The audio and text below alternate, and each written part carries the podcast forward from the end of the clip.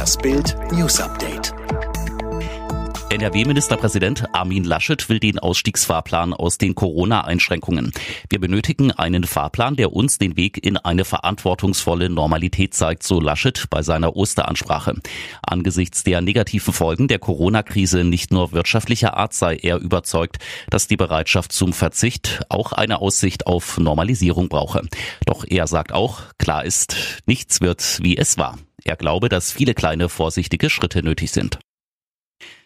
Der türkische Präsident Erdogan hat den Rücktritt seines Innenministers nach dem Quarantänechaos am Karfreitag abgelehnt. Das teilte das türkische Kommunikationsministerium mit. Innenminister Soylu hatte zuvor seinen Rücktritt auf Twitter bekannt gegeben und die Verantwortung für eine kurzfristig am Freitagabend verhängte Ausgangssperre wegen der Corona-Krise in 31 Städten übernommen. Weil zunächst keine weiteren Details bekannt gegeben worden waren, stürmten Menschen für Panikkäufe auf die Straßen. In den Großstädten herrschte Chaos. Teilweise gab es sogar Schlägereien. Schweres Unglück am Ostersonntag im Südosten der USA. Ein gewaltiger Tornado hat den US-Bundesstaat Mississippi heimgesucht und mindestens sechs Menschen das Leben gekostet. Das berichten US-Medien unter Berufung auf die zuständigen Behörden. Die nationale Wetterbehörde hatte am späten Nachmittag vor möglichen Windgeschwindigkeiten von bis zu 330 Kilometern pro Stunde gewarnt. Quarantäneangst bei Juve-Star Aaron Ramsey. Wegen Corona ist Training nur zu Hause möglich.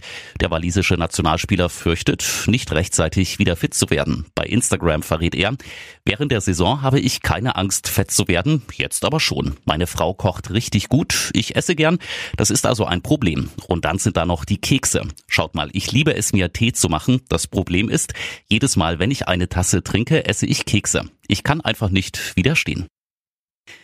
Das Unerklärbare erklärt man nicht, man lebt es. Das sind die Worte unter dem Instagram-Liebesouting von Neymars 52-jähriger Mutter und ihrem 22-jährigen Toyboy.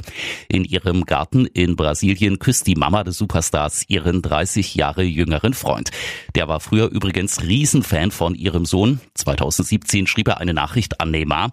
Darin stand unter anderem, ich weiß, dass ich dich eines Tages treffen werde, weil ich ein Träumer bin und meine Ziele nie aufgebe. Ja, und das hat offensichtlich geklappt.